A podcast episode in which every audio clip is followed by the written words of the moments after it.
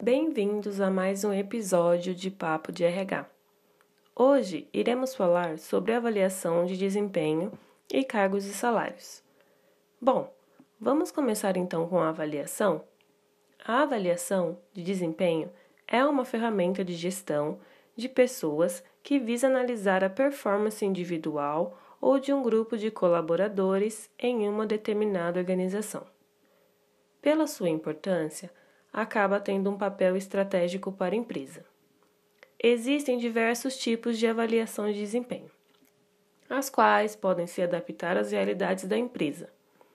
É difícil determinar de forma genérica quais os tipos de avaliação são mais indicados para cada empresa. Essa é uma decisão que dependerá da política da organização e das características dos cargos envolvidos. Contudo, para tomar a decisão, é preciso entender como funciona cada uma dessas metodologias.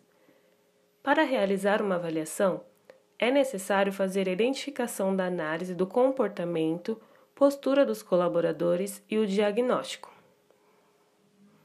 O RH é o setor responsável por definir qual metodologia será utilizada, o tempo de duração e como será o desenvolvimento. Isso ajuda os gestores durante todo o processo da análise.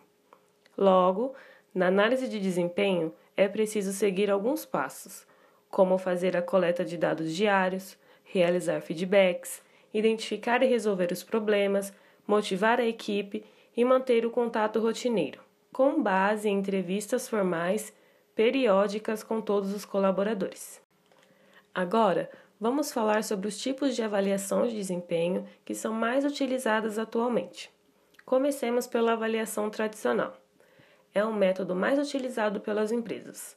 Consiste em o um colaborador ser analisado diretamente pelo gestor, aquele que acompanha suas atividades diárias, podendo medir seus pontos fortes e fraquezas por meio de um diagnóstico. A segunda é a avaliação bilateral. Prevê que o gestor avalie o colaborador e que o colaborador, por sua vez, avalie o gestor.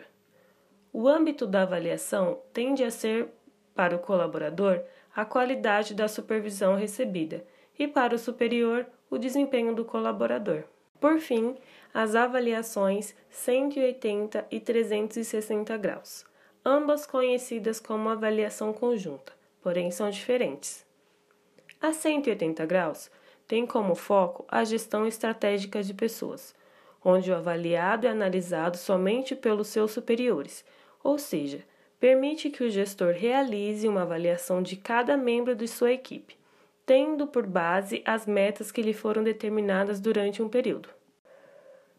Já a avaliação 360 graus é aquela em que o colaborador é avaliado pelas pessoas que afetam e são afetados pelo seu desempenho na organização. São eles os superiores, os subordinados, os seus pares de mesmo cargo, podendo incluir clientes e fornecedores da organização.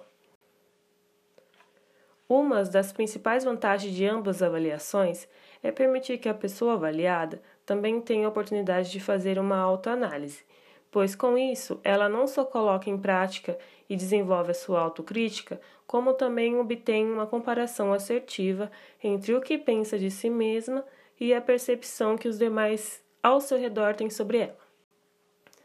Partimos dessa modalidade para falar sobre cargos e salários. O que significa e qual a finalidade? É uma ferramenta que possibilita a empresa organizar os cargos para o negócio da corporação e assim oferecer salários que estejam alinhados às responsabilidades exigidas para cada cargo e também ao comparativo feito com o mercado. O plano de cargos e salários é focado na empresa e define quais os cargos e funções existem na empresa. O plano de carreira é focado nos colaboradores e indica o caminho que cada profissional pode percorrer dentro da empresa. Como fazer um plano de cargos e salários? Bom, possui cinco macros etapas. Cada uma delas possui ramificações que impactam em diversos processos. A análise de cargos pode servir como uma forma de melhoria contínua dos processos de trabalho. Nessa etapa, é importante fazer análise por competência, priorizando o desenvolvimento das carreiras dentro das organizações. A avaliação dos cargos tem como objetivo atribuir valor para cada cargo da organização conforme o seu grau de relevância, assim como inseri-los em uma hierarquia que irá direcionar a estrutura de salários. A pesquisa salarial é um método que visa identificar o grau de competitividade dos salários pagos pela empresa, em comparação aos pagos pelo mercado. A estrutura salarial deverão ser levados em consideração a pesquisa salarial, o método de avaliação de cargos e análise de cargos. A política salarial serve para estabelecer as regras e os procedimentos a serem seguidos em relação à administração dos salários e também ao sistema de remuneração. Gostou do assunto?